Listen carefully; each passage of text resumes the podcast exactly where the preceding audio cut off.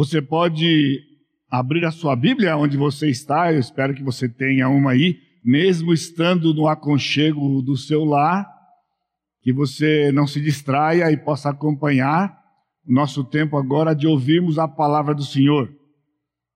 Então, que o Santo Espírito que habita em nós, ele seja o nosso ensinador e ele venha iluminar as nossas mentes para o entendimento da Sua palavra. Nós estamos terminando quase o, a nossa série de 11 semanas numa exposição de Tiago. No próximo domingo, a nossa última mensagem, nosso último tempo juntos neste livro. Hoje nós vamos meditar em Tiago, capítulo 5, versos de 1 a 6. Na próxima semana, então, versículos de 7 até 20, terminando esta série.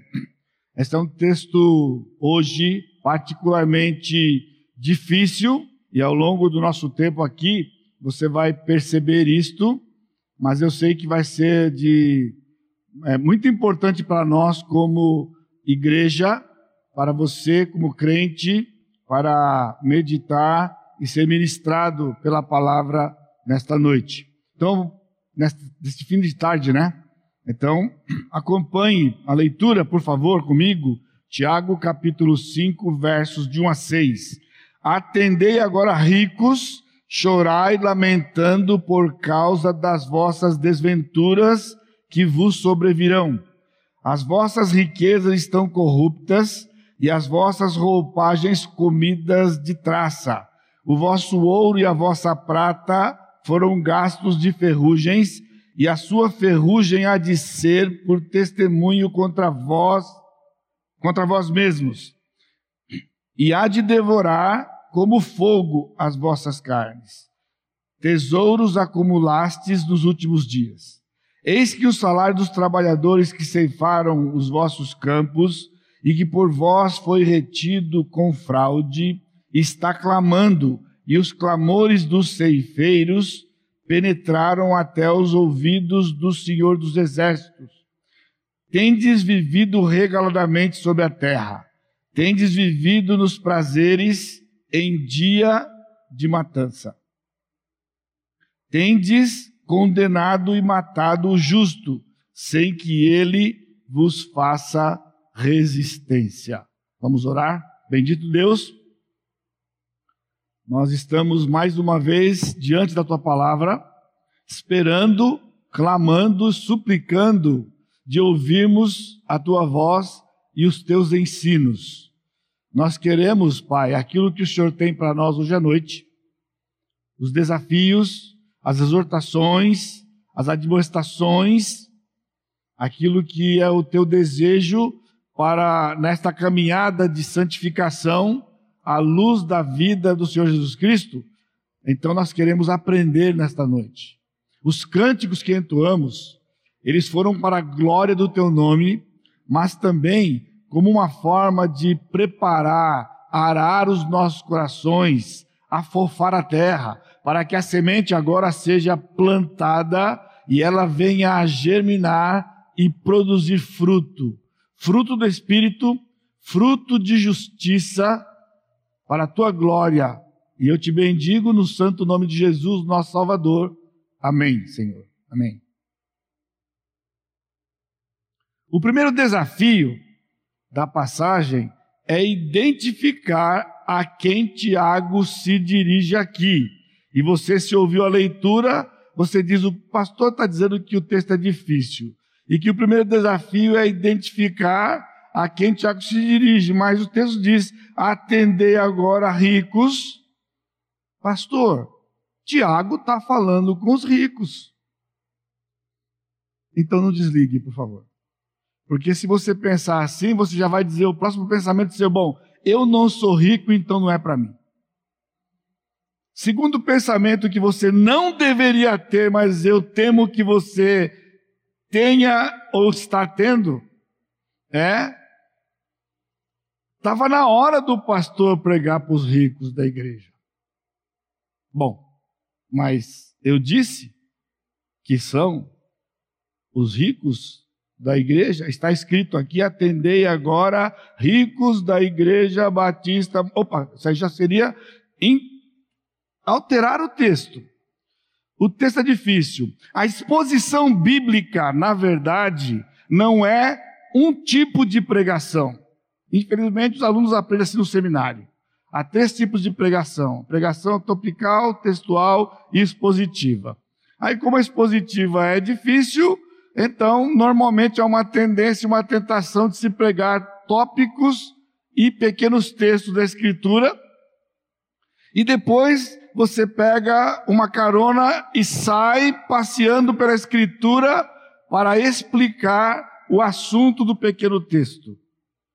Mas não é assim. Na verdade, a exposição, ela é uma abordagem, é a aproximação da escritura. Seja um tópico, você precisa expor os textos que tratam o tópico, respeitando a teologia bíblica, histórica, gramatical.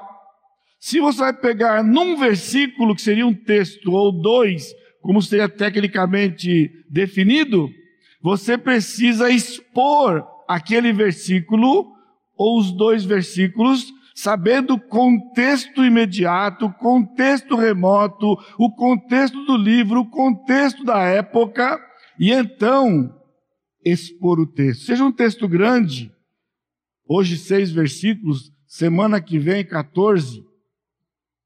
A tarefa é, na verdade, saber, querer saber, saber descobrir o que estava no coração do escritor sagrado. O que foi que o Espírito Santo colocou no coração dele e o levou a escrever. Por isso, então, não é uma prerrogativa particular ou pessoal. Embora, devido à dificuldade dos textos, muitas vezes, nós tenhamos opiniões sobre o entendimento. E é mais ou menos o caso do que nós vamos ver aqui. Embora a maioria dos estudiosos identificam estes ricos como sendo ricos não crentes que oprimiam os judeus pobres dos dias de Tiago, eu não estou convencido pelos argumentos. E durante a semana, irmãos, eu fiquei, não vou dizer tentado, porque eu tenho pedido a graça de Deus, como no, todos nós pastores aqui e outros, acredito, em qualquer lugar, de não pregar o que queremos ou o que é conveniente, mas pregar aquilo que o Espírito coloca. Mas à medida que eu estudava, estudava, e lia e meditava, e eu tava, eu dizia, será então que eles estão certos?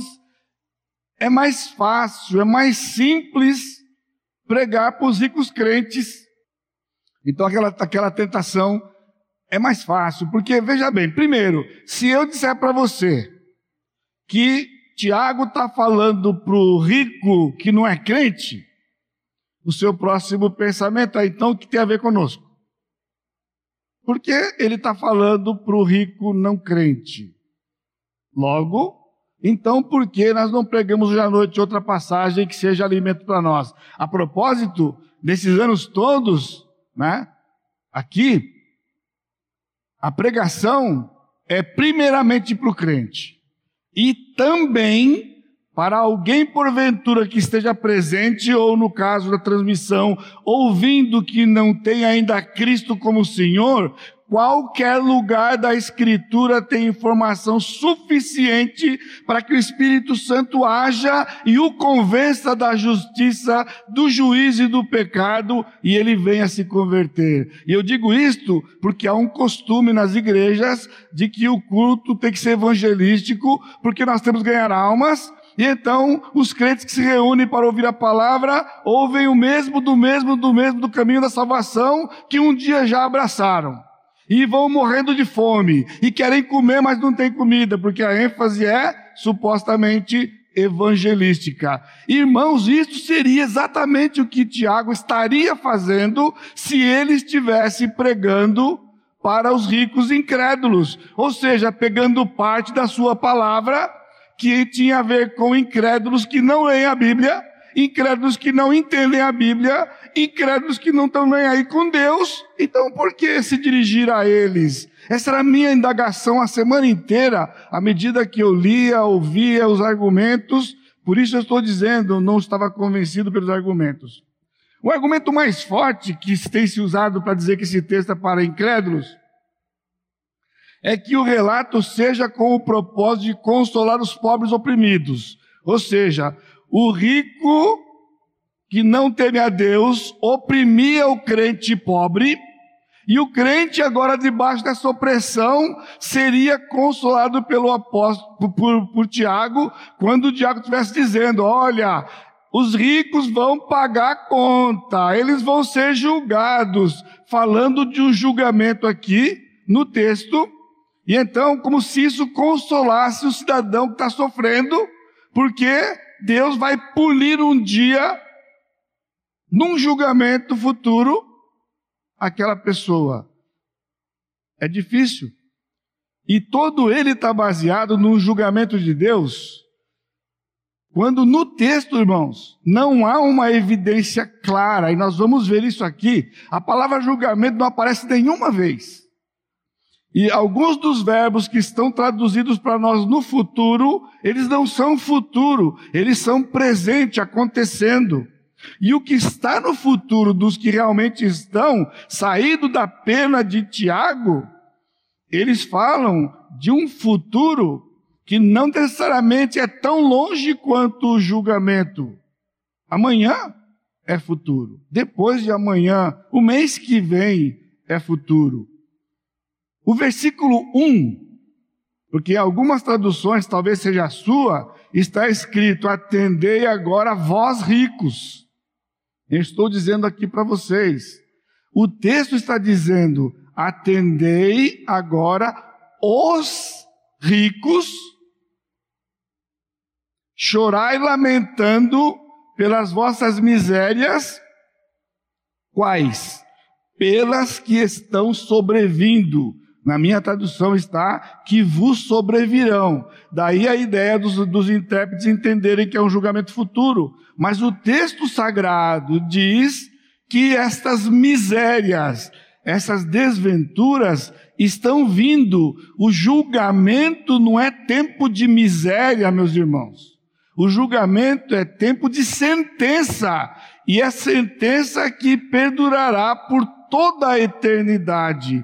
Miséria é uma palavra usada ou desventura para as coisas que nos acontecem aqui nesta terra. O inferno é um lugar de sofrimento. A miséria é um estado lastimável daquele que sofre por estar no lugar em que o Senhor não está agindo. Então o grupo agora é os ricos e não vós ricos. Irmãos, chegando ao fim desta carta, porque é a nossa penúltima mensagem, nós não podemos perder de vista as circunstâncias que estes crentes viviam aqui. Era um tempo de perseguição, sofrimento, escassez e miséria. O povo dominado, agora perseguidos como crentes, espalhados pelo império, quando um dia estiveram juntos numa igreja, desfrutando da comunhão uns dos outros, uns com os outros. Agora, eles estão espalhados pelo império, sofrendo perseguições. Muitos perderam o que tinham, mas nem todos. Havia ricos no meio do povo de Israel, havia ricos no meio dos crentes de Jerusalém, no começo lá do livro de Atos, nós temos exemplos de pessoas que estavam vendendo suas propriedades para distribuir aos pobres à medida que eles tinham necessidade. Eu vou aqui formando para você um cenário. Este cenário está aqui. O julgamento não está aqui, mas está aqui nestas páginas durante todo toda a carta, todo o livro de Tiago, este cenário como vimos no capítulo 4, diferente dos cenários das primeiras páginas do Novo Testamento, quando os crentes viviam uma comunhão, aquela igreja de Atos 2. Tiago já mencionou também os ricos no capítulo 1, versículo 10 e no capítulo 2, 6. Nós não vamos lá, mas quando você revisitar esta semana as passagens e ouvir novamente, eu tenho incentivado você, devido ao volume de informações, mas muito importantes e relevantes, ele já se dirigiu. E interessante que nos dois textos ele se dirigiu aos ricos incrédulos e aos ricos crentes respectivamente. Ele falou duas vezes para os dois grupos, então, como dizer que este é um deles, simplesmente sem uma prova no próprio texto? E eu, como já disse, só para reforçar para os irmãos, a escritura toda, o objeto dela é o crente, porque o apóstolo Paulo, no capítulo 2 de 1 Coríntios, ele diz que o homem natural não discerne as coisas de Deus. Um homem natural não consegue entender a Escritura. A Escritura não foi dada para ele, a Escritura foi dada para o crente, que tem o Espírito, e então ele pode entender a Escritura. E as partes da Escritura que se referem aos descrentes são informações para o crente e não para o descrente. Porque então, quando nós conversamos com alguém, evangelizamos alguém, nós lemos a passagem, explicamos para ele, ele pode entender porque nós explicamos, e se o Espírito não abrir o entendimento, eles não vão para lugar nenhum. Não vão para lugar nenhum. Eles vão achar bonito, achar interessante, vão achar que está errado muitas vezes, e nada além disso. Mas quando o Espírito Santo abre o entendimento, ele pode crer. Por isso, esse texto eu não consigo entender, porque só essa porção de seis versículos esteja dirigido somente ao descrente. Então, o teor de Tiago não é evangelístico. Como eu disse, tem evangelho suficiente.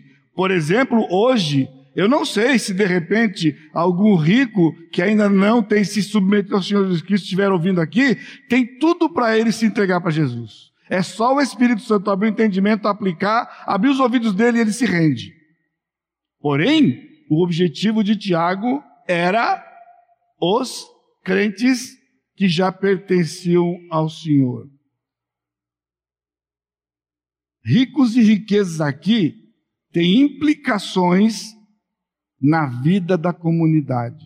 Implicações. Portanto, eu creio que Tiago está se dirigindo aos irmãos ricos do povo em dispersão. Então, o outro desafio agora é por quê? E qual o objetivo dele ao se dirigir a esta classe específica que ele mesmo de, de, determina no texto? Ricos, ricos, o crente, ou o rico, seja incrédulo, ou seja o crente, é o seu apego ao dinheiro por causa da situação presente, entesourando para o futuro em vez de socorrer o pobre. O objetivo de Tiago aqui, ao se dirigir esta classe, é porque estes homens e mulheres, estes ricos, eles tinham um apego ao dinheiro por conta de avareza, por conta do coração Acrescente-se a isso o fato de ver debaixo de perseguição, medo do amanhã, então acumula riqueza, guarda riqueza, segura riqueza, não socorre o pobre. Guarde isso. Isso aqui é o foco da, da passagem. É o foco da passagem. O assunto da passagem, irmãos, é mordomia e generosidade. Tema que pode ser aplicado em toda a área da igreja, sobretudo nos nossos dias. Aí o meu coração descansa. Porque ficar tentando entender por que estas palavras, por quê? Mesmo entendendo que era para o crente, o rico crente. Sim, mas o que ele está dizendo aqui são palavras graves, são palavras terríveis. Por isso que eles pensam que é incrédulo, porque a princípio não combina com o crente. Se pensar no julgamento, obviamente não combina com o crente. Mas o assunto então é mordomia. A liberalidade, irmãos, a generosidade é o dom de repartir, não é coisa de rico. Esse é um erro que há na igreja, e mesmo numa igreja como a nossa, alguns crentes têm essa visão.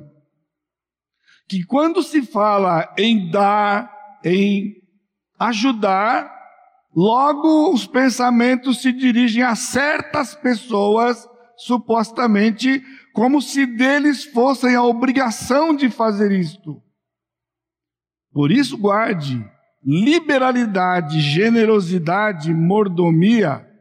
No caso, a liberdade, a liberalidade é repartir. Romanos capítulo 12, no verso 8.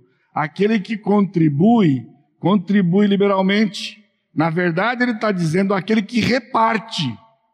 Porque você precisa, crente da Igreja Batista Maranata, se desvencilhar desta ideia, deste pensamento que não vem da Escritura, de que dar é coisa de quem tem dinheiro. É repartir. Você tem um pão, reparta com quem não tem nada.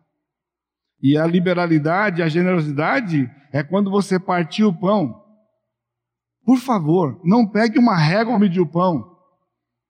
Se você vai no Subway que tem 30 centímetros o grande e 15 o pequeno, tá bom, então se eu puser 7,5 para cada um, eu tô, o irmão, irmão, não faça uma coisa dessa. E se for uma pizza, não use um transferidor para você se preocupar tanto onde dividir. Liberalidade é você dividir em qualquer lugar. Pastor, mas aí não vai ser justo, porque aí eu posso ter um lado maior que o outro. Pois é, o segredo é esse mesmo. É justamente ter um lugar, um, um lado maior que o outro, um pedaço maior que o outro, e o pedaço maior é dele e o seu é menor. Isso é liberalidade. É isso que está aqui. Simplesmente isto. Aquele que tinha uma posse e não quer dividir. Generosidade, então, ao repartir, é o maior do outro. Portanto, o que estava no coração, eu entendo, por ter meditado nesse texto esses dias, no coração de Tiago é: o amor ao próximo deve ser expressado pela generosidade por parte dos irmãos que têm recebido riqueza da parte de Deus. O amor ao próximo deve ser expressado pela generosidade por parte dos irmãos que têm recebido riquezas da parte de Deus. Este é o rico de Tiago, irmão que recebeu riqueza de Deus, da parte de Deus, a maneira seja qual foi. Ah, mas o fulano recebeu uma herança. Seria crente, a herança veio porque Deus deu para ele. Porque se Deus não tivesse dado, o outro partilhador da herança levava tudo para ele. Você acha que nunca aconteceu isso? Todo dia acontece no Brasil e no mundo. Gente brigando contra herança. Você não teve que brigar? O senhor deu. Ah, mas aquele é fulano, enfim.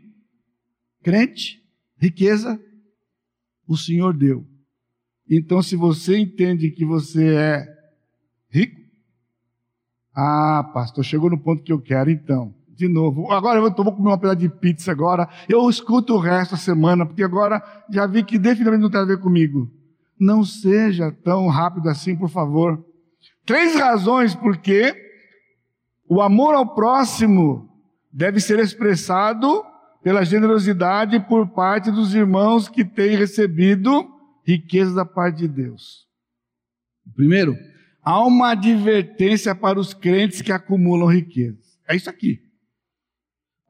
Irmãos, Tiago definitivamente não estava preocupado, não estava preocupado com o rico incrédulo. O rico incrédulo é incrédulo. O problema agora é o rico crente. Por quê? Deus está dando uma advertência para aquele que é um acumulador de riquezas. Então, você quer ficar sentado aí, por favor, amarra o cinto de segurança. Não saia. Não desliga aqui. Hoje é para os ricos da igreja? Não. O que é ser rico? O que é rico? Ter muito dinheiro, casas, carros. Não, eu vou dar para você uma definição de rico. Aí, se você, depois dessa definição, eu vou dar um teste para você saber se você é rico. Depois do teste, se você achar que não é rico, bom, aí você fica se você quiser. Se você não quiser, eu sinto muito. Eu acho que devia ficar, mas pode sair. Rico não é o que você está pensando. Rico, se você tem mais do que você precisa para viver, você é rico. Simples assim. De acordo com esse livro. Deus prometeu que vai nos guardar e sustentar. Se você tem mais do que você precisa para viver. Tem alguns que gostam de usar uma expressão quando chegam, aí como é que você vai? Eu vou melhor do que eu mereço. Ele acabou de assinar o testado de rico. Ele assinou o diploma de rico, ele percebeu. Eu tenho mais do que eu mereço, eu tenho mais do que eu preciso. É rico. É rico. Vamos fazer um teste rapidinho? Se você tiver mais do que quatro, cinco camisas ou camisetas, você não é pobre. Se você tiver mais do que dois sapatos, você não é pobre. E eu vou dar uma lista para você. Se você tem comida na sua casa para mais do que um dia, você não é pobre. Você não é pobre. Porque a Bíblia fala do pobre de Israel, a Bíblia fala de pobre durante toda ela, inclusive que os pobres sempre os tendes convosco. Havia regras específicas na Escritura para o pobre, no Novo e no, no Velho e no Novo. Então não fica nessa coisa de se comparar com o irmão que tem muito mais do que você, e você dizer que ele é rico e você é pobre. Irmãos, pense bem, pense bem. Nós temos tido do Senhor, nós temos aqui na igreja o desapegue. O desapegue. Olha, tem até que controlar isso. Sabe por que, que o pessoal controla? Só pode levar duas, três peças. São irmãos que estão praticando a escritura. Ao olhar o seu guarda-roupa, ele viu que tinha mais do que precisava e lembrou-se que em época da pandemia tem irmãos que estão com menos e ele não, ele não pensou se o irmão tinha um ou não tinha nenhum. Ele entendeu que ele tinha mais do que ele precisava, pegou lá, separou uma, duas, três peças, trouxe para as irmãs e falou: distribui. Isso é generosidade. É isso simplesmente que Tiago queria e não estava acontecendo. Não estava acontecendo. Por isso o Senhor trouxe uma advertência séria e pesada para aqueles ricos. Sim, eles tinham muito, os ricos aqui referidos, mas eu estou dizendo para você de que riqueza na Escritura não é um termo absoluto, nunca ninguém disse quanto ele tem que ter. Olha, é tão séria a coisa que nós temos um monte de nomes. Por exemplo, rico, o milionário, sabe o que é milionário? Milionário é porque ele tem que ter mais de um milhão. Então ele não é só rico, ele é milionário. Se ele tiver mais do que um bilhão, ele é bilionário. E magnate vai por aí afora. Eu estou tentando arrumar um nome, eu não sei se existe ou não existe. Milionário. Né? E o, e o miliardário, você conhece o miliardário? Miliardário, eu tinha que dizer que é quem tem mais de dois mil. E se não tem um milhão, não é milionário, mas você tem mais do que dois mil, você é miliardário, tem mais de mil. Então, é simples assim.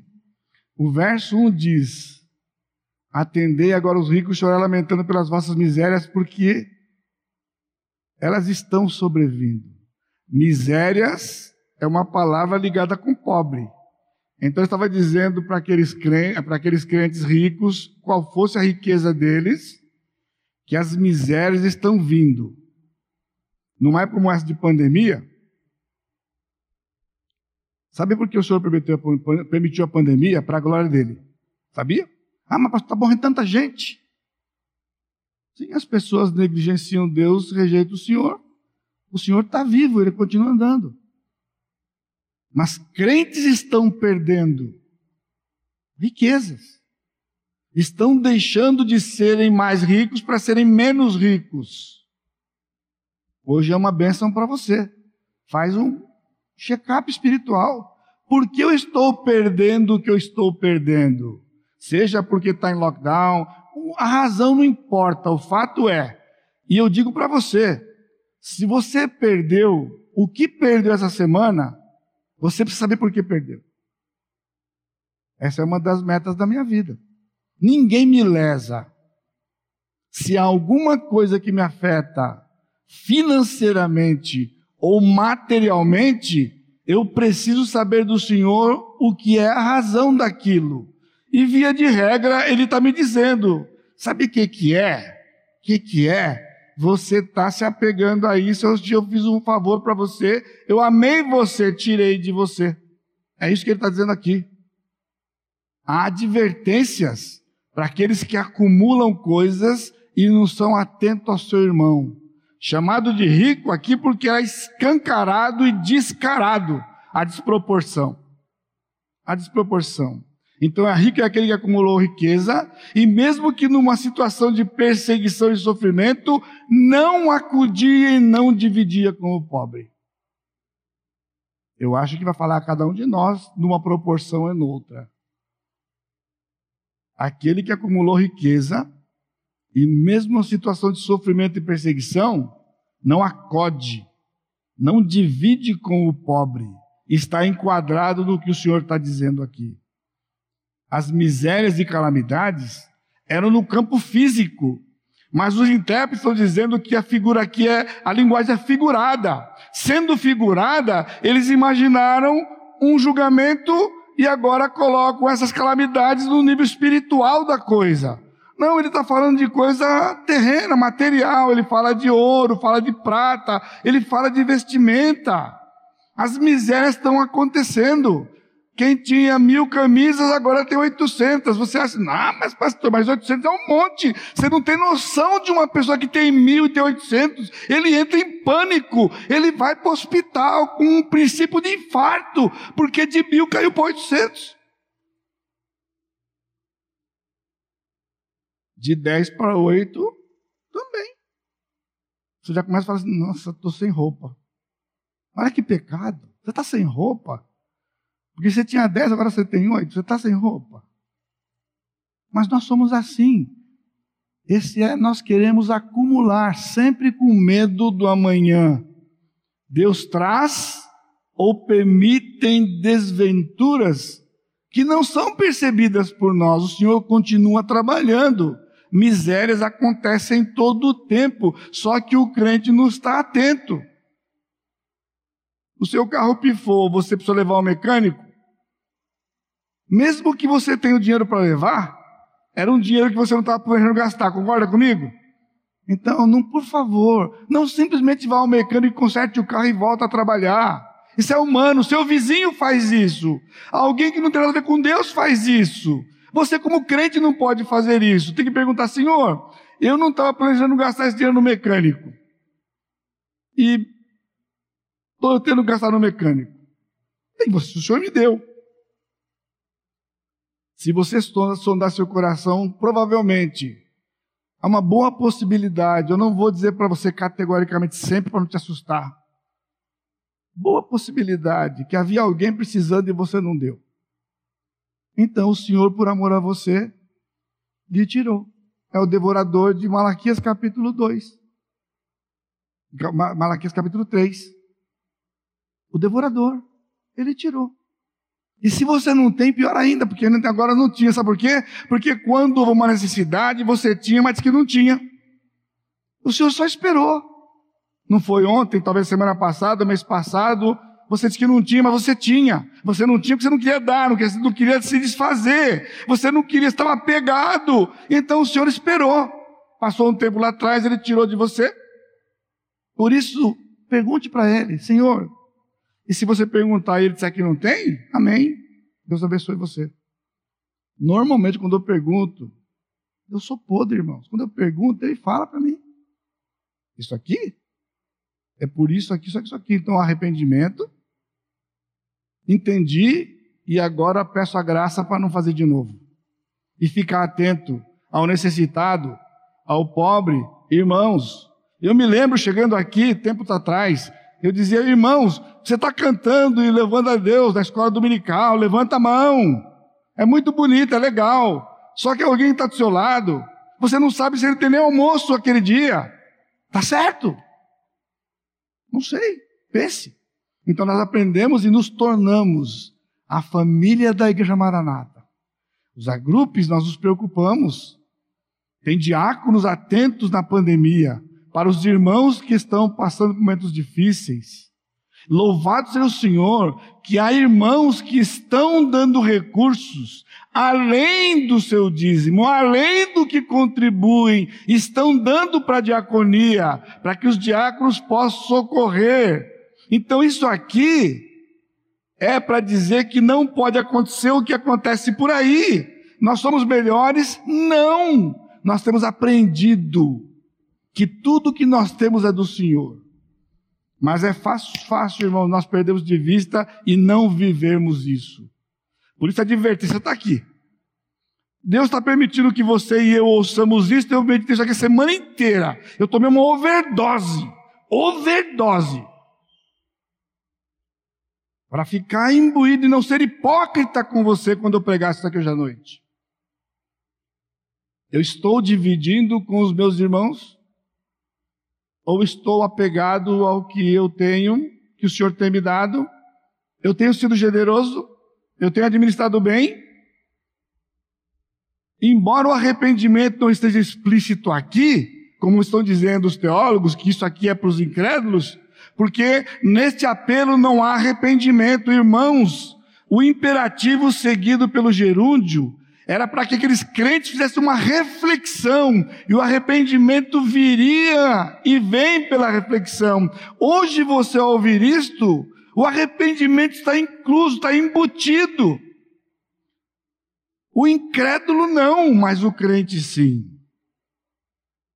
Portanto, definitivamente, meus amados irmãos, o foco não é o rico. O foco é o rico que não é mordomo nem generoso. Esse é o nosso exame hoje à noite. Esse é, esta é a nossa admoestação e reflexão.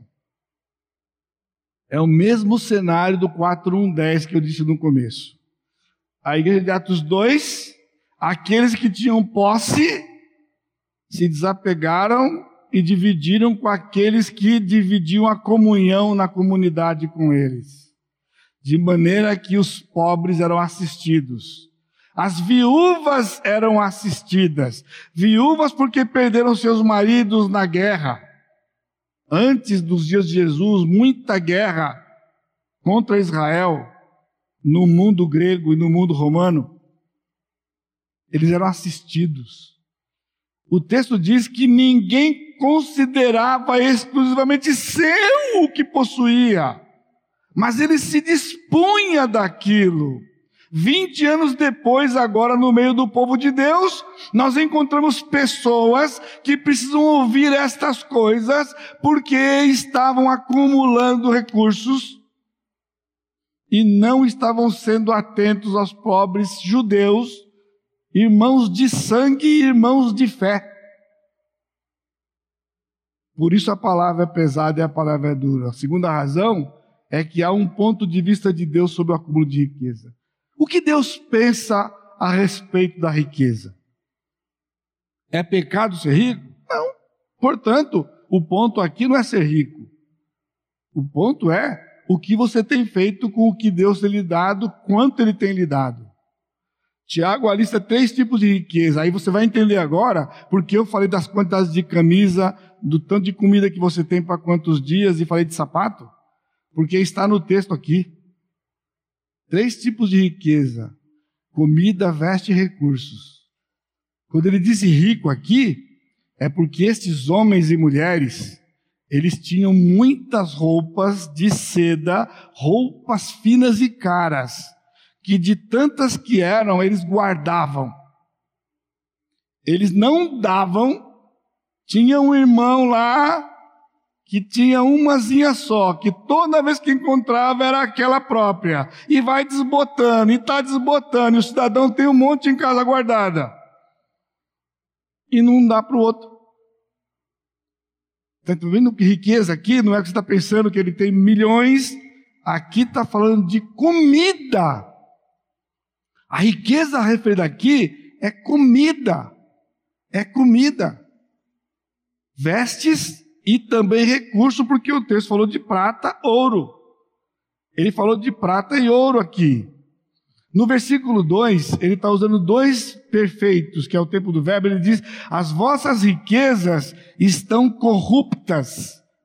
Literalmente, ele está dizendo, tem estado literalmente apodrecida. Esta linguagem aqui é de comida. Irmãos, olha só, você vai ficar chocado porque eu fiquei chocado. Eles estocavam comida por causa da perseguição, a comida apodrecia, mas ele não dividia com o outro que não tinha comida. Crente, crente. O povo nordestino fala crente, é crente. Sabe o que é? Crente, o crente. E o, norde... e o nordestino de São Paulo, lá para o oeste, lá, é crente, crente. Acredita? Tiago está dizendo. Estão sendo apodrecidas, ou seja, elas começaram a apodrecer e continuam apodrecendo porque eles continuam guardando. Já correu essa semana aí. Vocês ouviram? Vocês leram aí. Pode ficar com vergonha. Ó, já mandaram estocar. Estoca, porque vai fechar tudo, o mercado vai fechar tudo, vai fechar tudo, vai... e guarda estoca. Pois é. Eu não estou dizendo que você não deva ser prudente.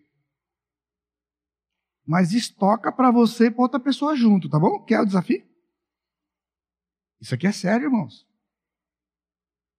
O que o senhor está dizendo é que quando você vai ao mercado, e a gente não faz naturalmente, por isso que o Senhor nos desafia. Você sabe o que é você entrar no mercado? E a hora que você está no mercado, e você entra, que você pisa no mercado, a hora que você vai para a primeira gôndola, eis que o Espírito lhe diz. Lhe diz o quê? Coloca no seu pensamento. Ele não falou brrr, pensamento, tá entendendo? Pede para seu cônjuge pegar um outro carrinho. Aí você fala assim: nossa, o senhor abençoou um monte hoje, hein? Dois carrinhos. Só que o próximo pensamento é: tudo que você pegar para um, pega para o outro. Você vai fazer dois carrinhos hoje, mas iguais. Iguais. E logo ele coloca, e vai levar para a pessoa tal. Pois é, essa é uma experiência. É uma experiência. É uma experiência. Então, se você quer estocar porque vai acabar, porque o mercado vai fechar, fala, Senhor, eu vou estocar porque o mercado vai fechar para mim e para mais quem? Porque se você simplesmente estocar com medo de um decreto que nem saiu ainda, está transgredindo Tiago. Com toda a autoridade da Escritura. Não sou contra estocar. Mas nós temos uma escritura para seguir. Nós temos um Deus que cuida de nós. Não ser negligente é uma coisa. Agora você na do mundo é outra coisa. Vamos pensar nas pessoas. As vossas riquezas têm apodrecidas. As vossas vestes. Então lembra aquele fulano que guardava as roupas? Ele guardava, não dava para o outro, e quando ele ia pegar, estava cheio de traça que tinha comido. O Senhor tinha feito isso. Você viu? Sabe por que, que a traça comeu? Porque não era para estar tá guardada aí. Guardou, eu mandei a traça. Eu dei para a traça endereço CPF e RG. E ela foi no endereço CPF RG. É isso que o Tiago está dizendo aqui. Estavam guardando roupa por uma época de perseguição e por que era para o rico? Porque o pobre não tinha como guardar mais dinheiro, só tinha uma, ele usava todo dia, ele tirava, lavava e põe de novo. Esse era o pobre. Ele tinha uma. Ele tinha uma. Por isso essa palavra não era para ele, era para o rico, porque ele tinha mais de um monte e não era. Ou seja, pergunto de novo, para você não entender mal: é pecado ter muita roupa?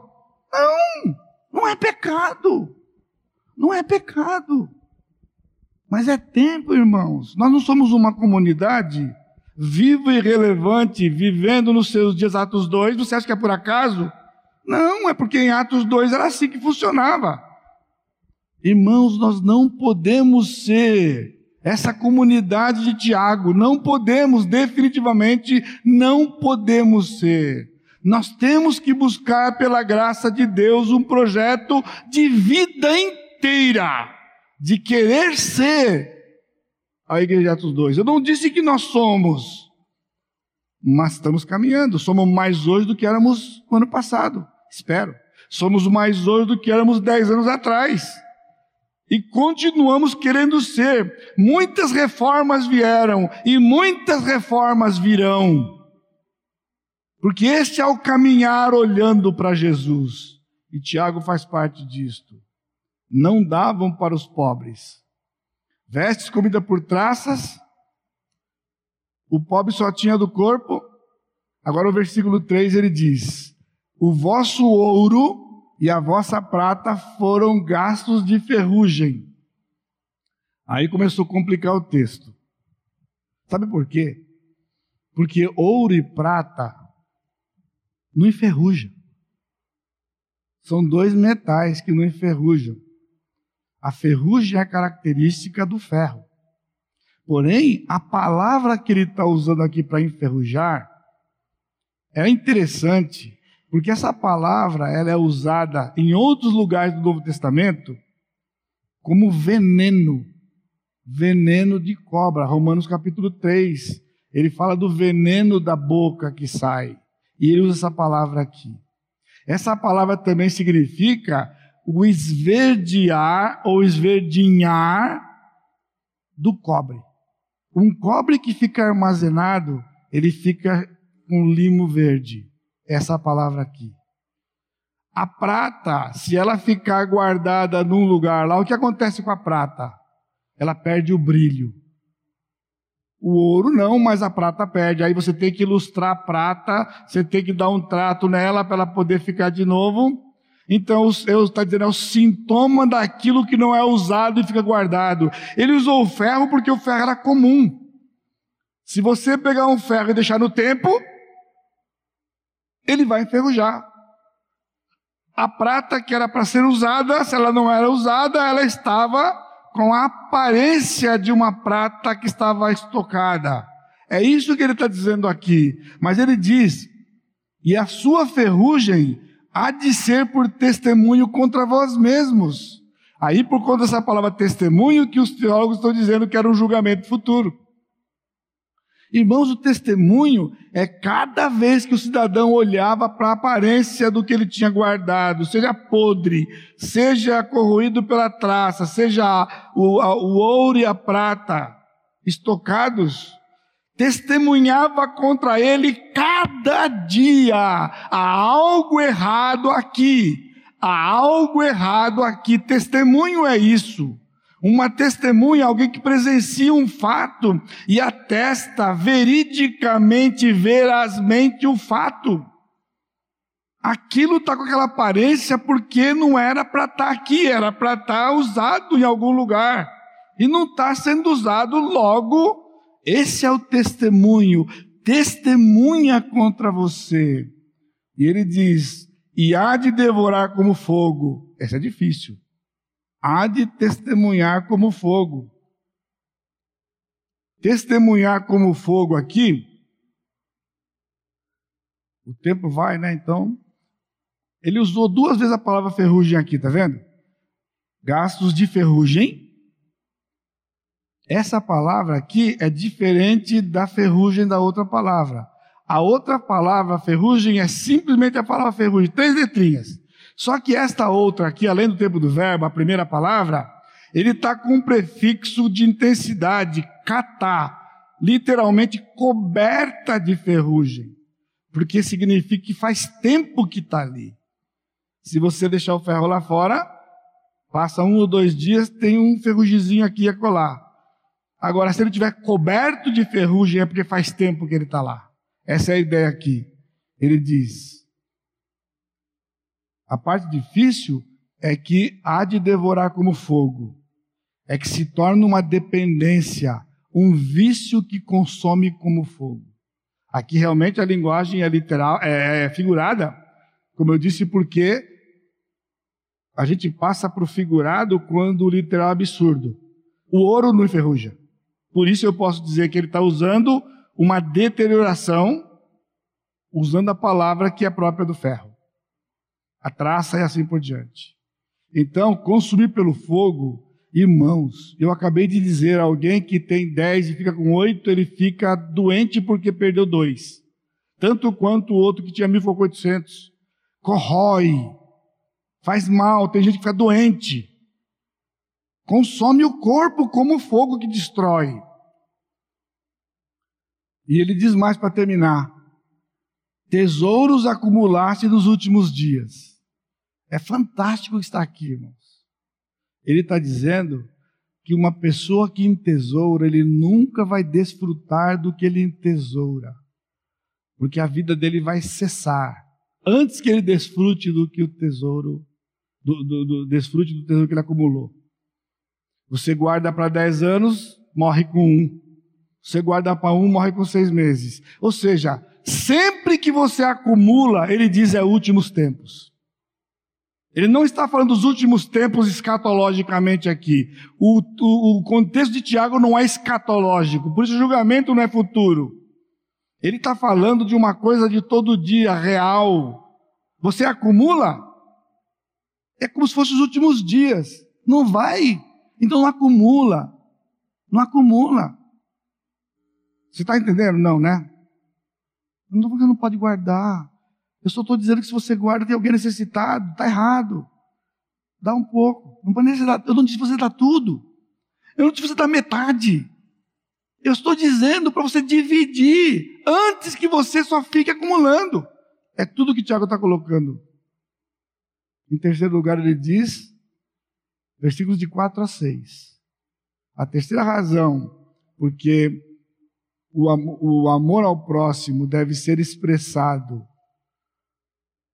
quando você divide as, pessoas, as coisas, né? Da riqueza que Deus tem dado ao crente, é porque isso nos distingue do incrédulo. Razão porque é muito fácil chegar aqui e falar que isso aqui é incrédulo, porque isso aqui é típico do incrédulo. Mas quantas coisas há na nossa vida, irmãos, que é típico do incrédulo? Isso é mundanismo. Temos falado sobre isso. Tiago fala sobre isso todo o tempo. Vivemos num mundo que nos influencia. Eu acabei de dar instruções para vocês de influências que nós temos por conta do ambiente da pandemia. A gente pega rapidinho. O vírus é contagioso.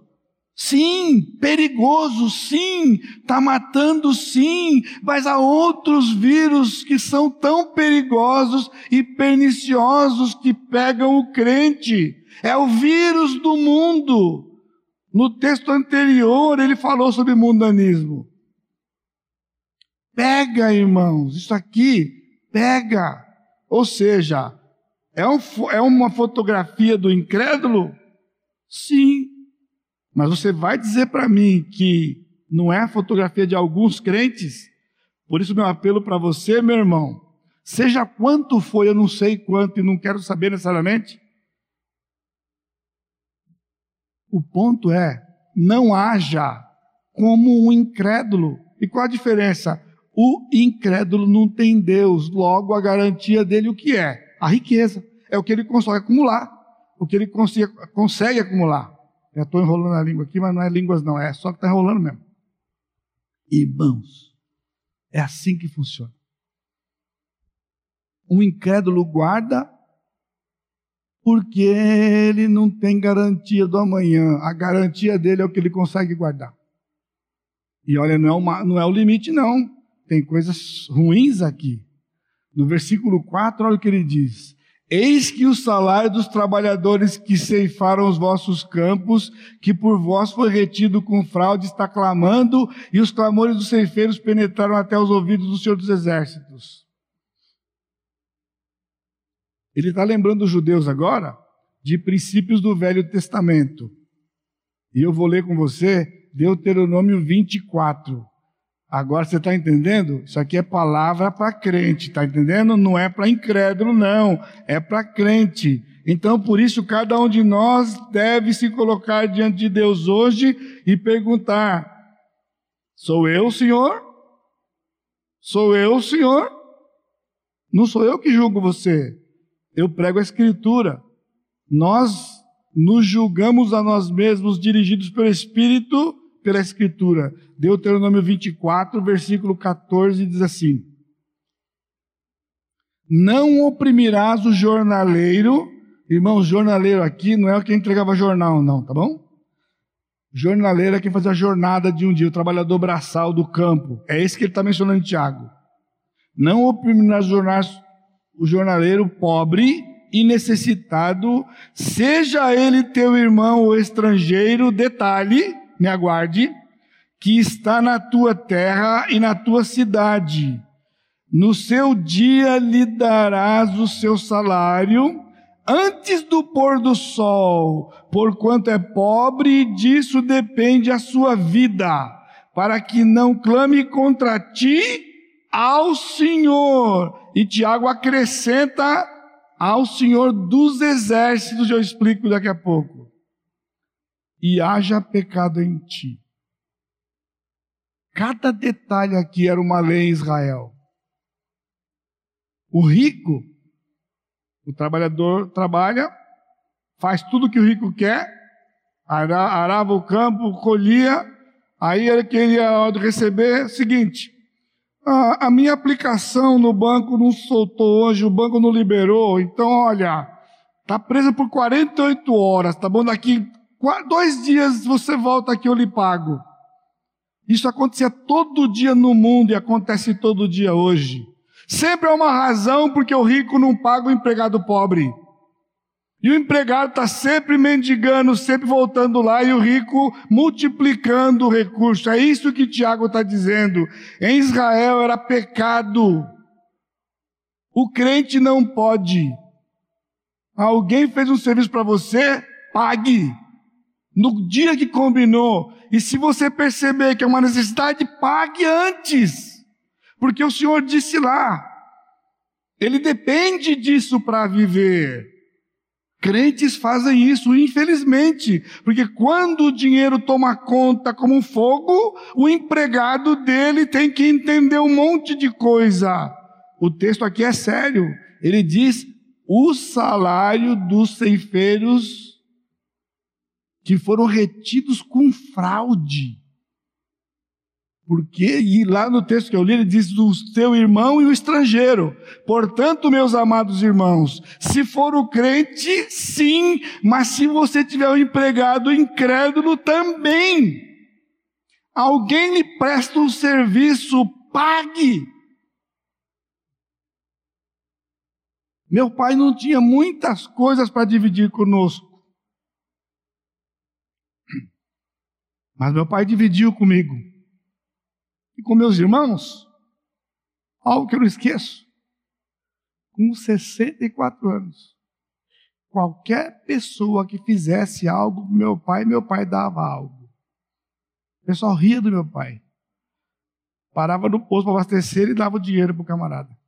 Ele pedia para olhar o pneu, ele dava o dinheiro para o camarada. O funcionário do, do, do posto está lá para abastecer. O cara do, do posto está lá para poder medir o pneu. Não para o meu pai.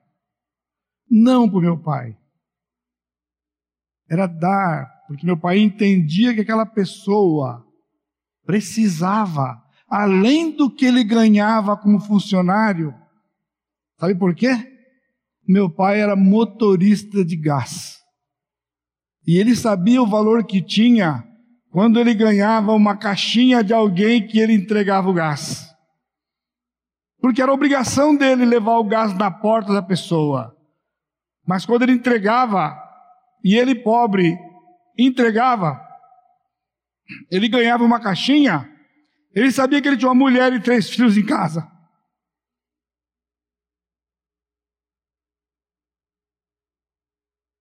Fazia diferença. E o Senhor ensinou para ele: Você foi pobre. Hoje você tem mais do que você precisa. Então não esquece. Israel aprendeu isso porque Israel foi escravo no Egito. Deus disse essa frase muitas vezes no Velho Testamento.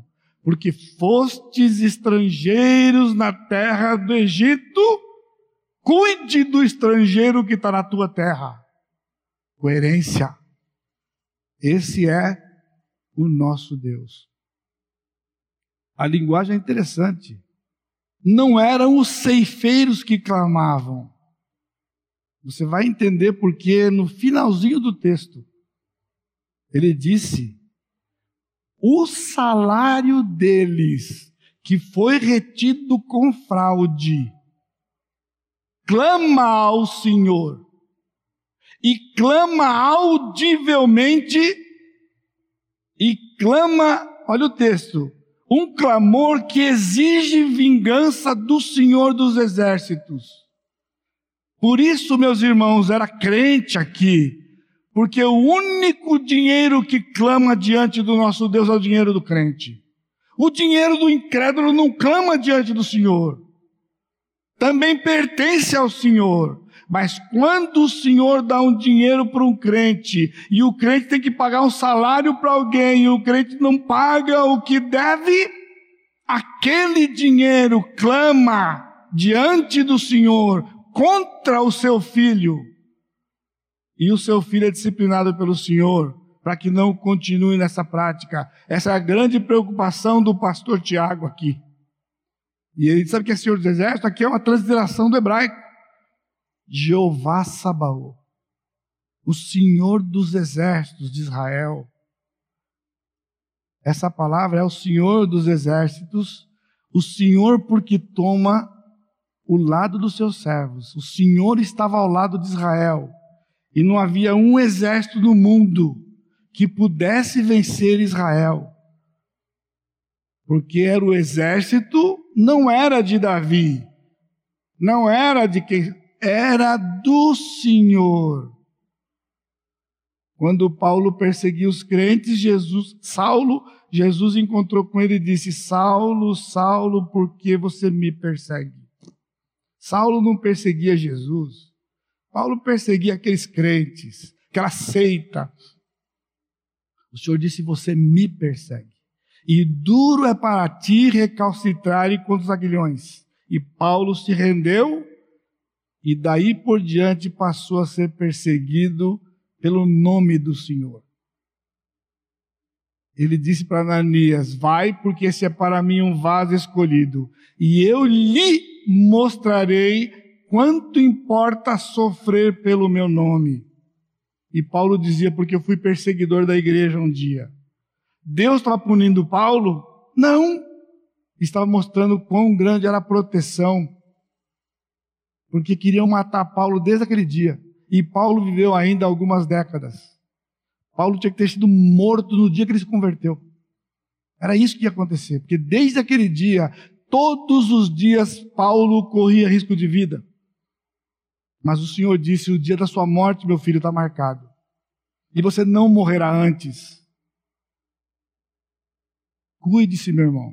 Use máscara. Use máscara. Use álcool em gel.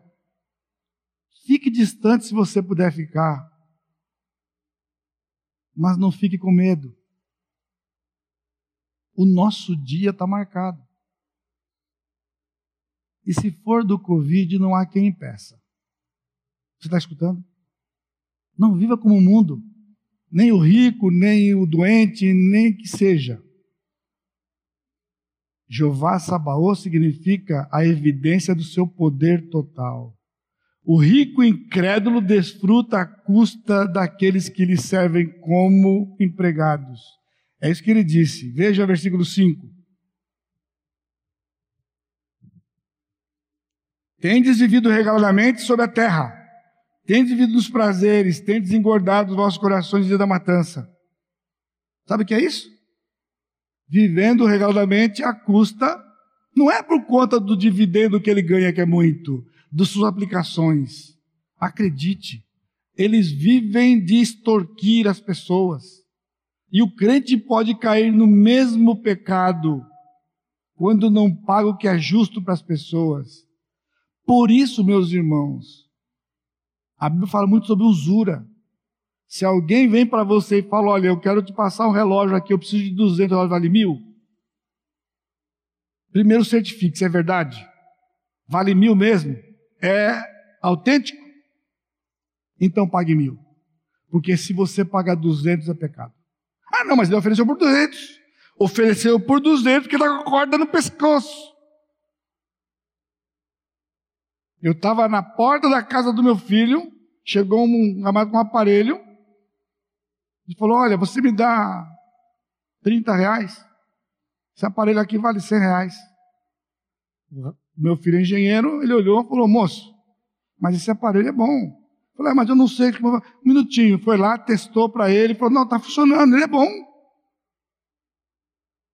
Eu não tenho interesse de comprá-lo por 100 agora, mas ele vale 100. Não vai dar os 30. Agora dê um dinheiro para ele, para ele comer alguma coisa. Agora ficar com ele por 30 porque valia 100 seria pecado. Você está entendendo? O rico vive assim, ele se aproveita das situações, ele se aproveita do pobre em todo o tempo, e crentes também podem cair nesse pecado. E o Senhor está dizendo, quando ele fala que dia da matança, tem vivido os prazeres, engordado, intriga, é uma das partes difíceis do texto. Ele está dizendo que isso é como animal. Todo animal que ia cevar, ele separa o animal e dava muita comida para ele engordar para matar.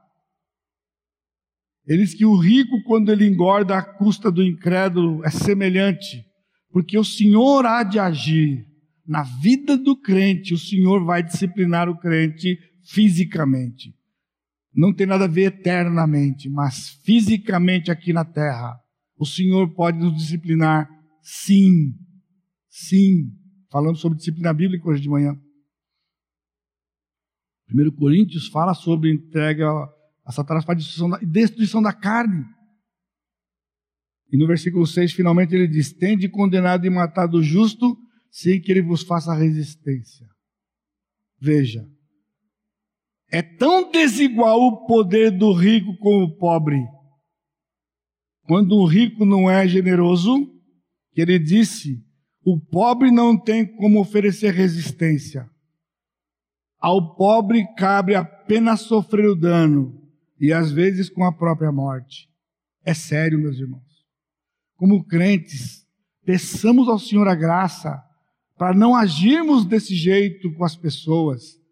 E se Tiago está dizendo aqui, é porque é possível fazermos isto. O nosso coração é pecaminoso. A pessoa em necessidade, ele não tem resistência. Nós temos vivido no nosso país nesses dias homens que estão se enriquecendo cada vez mais com a pandemia.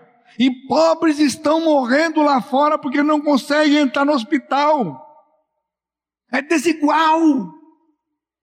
Mas no mundo, o príncipe do mundo é Satanás. Mas o crente não pode participar de uma coisa dessa. O crente não pode ser assim. Tem que diminuir essa desigualdade. E como é que você faz? Mordomo a riqueza que está na sua mão, seja o volume que for, pertence ao Senhor.